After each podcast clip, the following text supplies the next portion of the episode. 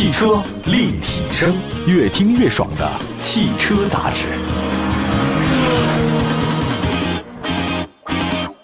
欢迎大家收听本期的汽车立体声，又到了节目的时间了。欢迎各位啊！今天呢，跟大家说说一个购车需求，我觉得很简单，用大概十来个字呢就能解决。像空间大，第二呢要动力强，啊，第三个呢油耗低，第四个呢是价格不贵。就这几个字呢，是百分之九十以上的潜在客户的购车需求。那对于大多数像我们这样的普通人来说啊，呃，尤其是普通家庭吧，那如果有一台这空间比较大、宽敞，那尤其是后排，你得坐人嘛，动力够，而且油耗不高，更重要的是价格不太贵的车，这是很现实的。当然，如今这个市场竞争非常激烈，车市的整体价格都在走低，很多合资品牌的紧凑车的这个终端售价已经低到了十万元以内。今天这期节目，我们就精选了三款合资品牌的紧凑车。当然，你要说这个销量啊，总体上可能不如像排行榜前几位的什么大众朗逸、日产轩逸啊，这个双翼兄弟。但是呢，因为这个空间比较宽敞，售价不贵，呃，性价比特别高。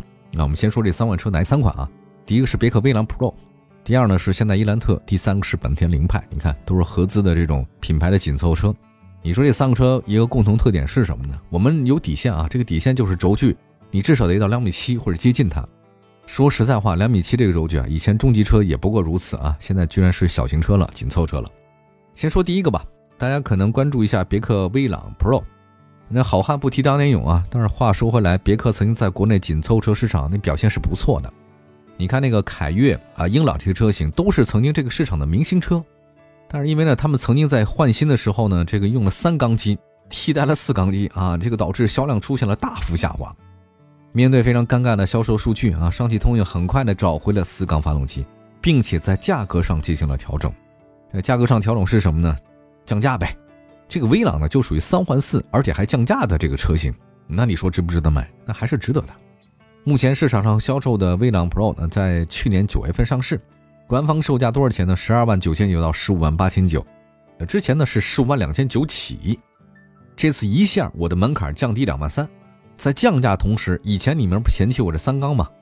那现在是四缸 1.5T 的了，以前是一点零 T、一点三 T 的三缸，我现在刚给你多一个，还便宜两万块钱啊！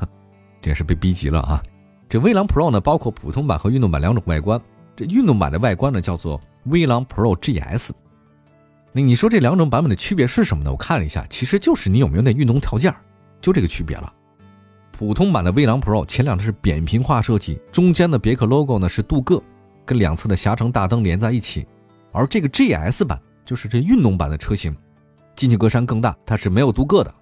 车头两侧的进气口呢比较好看一些，GS 车型也大一点，尺寸更大一点吧。而威朗的全系标配 LED 大灯，这个都是一样的。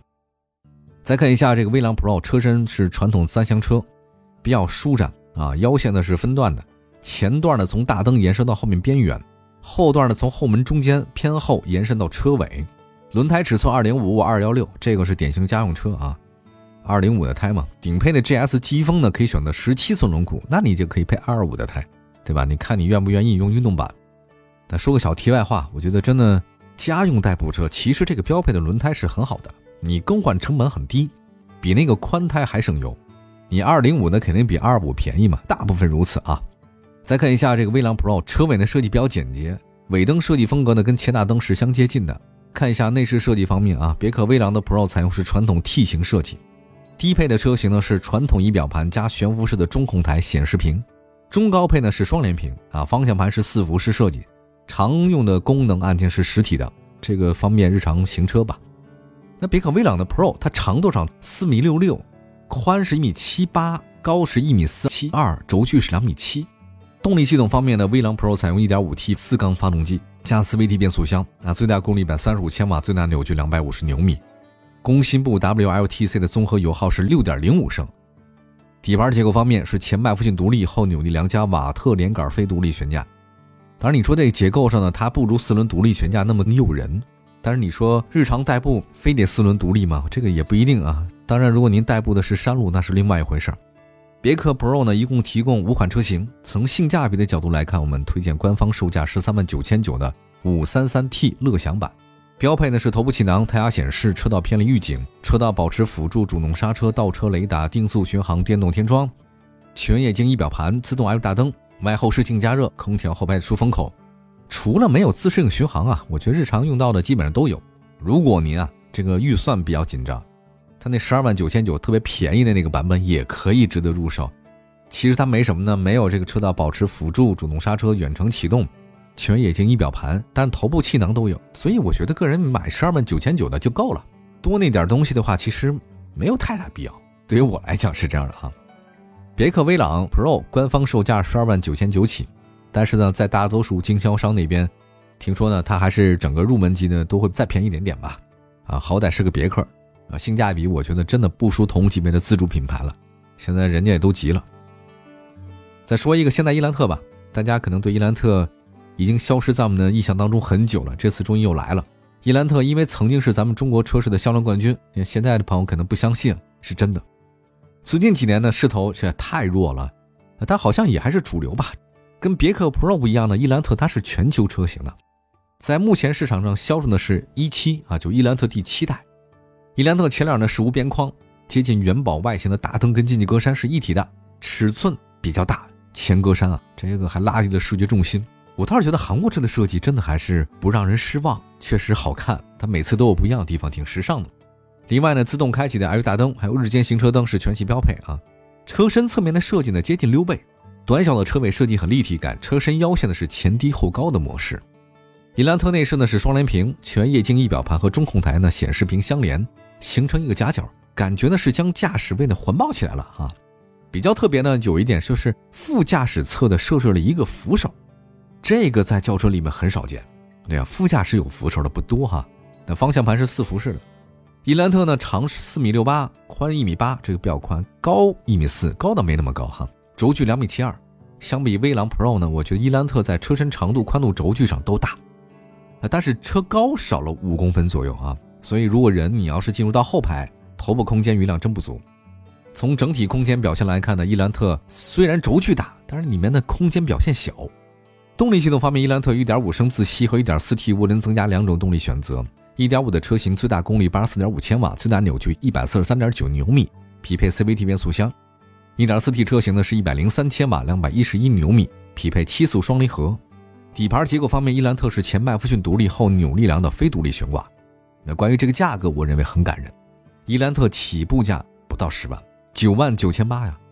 但是在安全配置方面给的很足，头部气囊、胎压报警、倒车影像、自动开启 LED 大灯、日间行车灯，那都是标配。在五款1.5升的车型里面，我们推荐的十二万三千八呢是尊贵版。这款车呢，标配的车道偏离预警、车道保持辅助、主动刹车、前后的泊车雷达、定速巡航、电动天窗、蓝牙钥匙、前排座椅加热、自动空调、车联网。就如果您对动力要求比较高哈，你可以加那一万块钱选择 1.4T 尊贵版。在部分地区呢，伊兰特的优惠呢也超过一万。那即便是入手十四万一千八的那个顶配版，我觉得整个加在一起，伊兰特你选的最高级的不会超十五万，便宜的不到十万。之前这是销量冠军啊，那作为一款全球同步的韩系车，伊兰特整体表现比较均衡，它的舒适性感受还是挺好的，再加上价格不贵，配置不低，性价比特别高，而且它市场包量很大，它在使用上成本也有优势嘛。好吧，我们休息一下，还有一款车呢啊，如果说您觉得品牌不喜欢现代的话，那么还有一款世界特别知名汽车品牌的车型，也很便宜啊，也性价比很高，马上回来。汽车立体声，您现在收听到的是汽车立体声。今天呢，跟大家说说大家选车这事儿嘛。空间大，动力强，油耗低，价格不贵，这些车型实际上是大家都很喜欢的。而且轴距呢不能太小，家用的话呢配置不能太低。刚才说两款车，一个呢是三缸改四缸，而且还便宜的别克威朗 Pro，这还可以啊。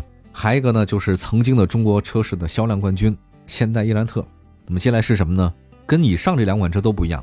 这个就是本田凌派了，本田凌派的燃油版的车型搭载的是一点零 T 的三缸发动机，哎，这个得说一三缸的，我倒是觉得现在很多的国内消费者对三缸啊特别抵触哈，很多车企呢在销量不佳的情况下呢换回了四缸，但是广汽本田凌派呢依然使用三缸，当然它也不说只有三缸啊，但是它依然坚持用三缸一点零 T 作为它的入门的动力，我觉得这个很特别，说实话，我对这种坚持有敬意，真的是有敬意的。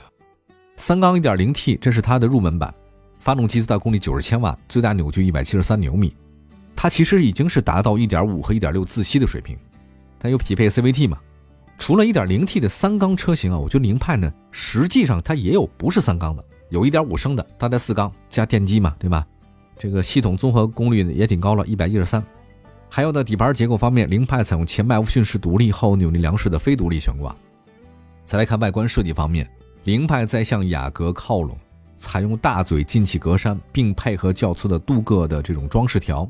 两侧大灯与格栅采用一体式设计，车身侧面很修长，腰线从前轮眉后方延伸到尾灯。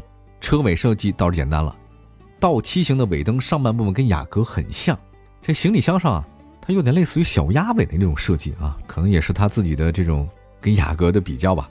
凌派内饰设计很传统啊，中控台显示屏是内嵌式的，方向盘是三辐式的，这个有点节约成本哈，因为凌派到目前不能提供全液晶屏，高配车型的中间的七英寸液晶屏加两侧指针的组合有。还有车身尺寸方面，凌派的长呢是四米七，宽一米八，高呢一米五，轴距两米七三，这个是三款车里面今天说的最长的。不过呢，凌派的后排中间扶手啊，它在向前延伸的时候还可以形成小桌板，这个是很特别的，实用性特别强。后排的一个小桌板，哎，往前延伸了。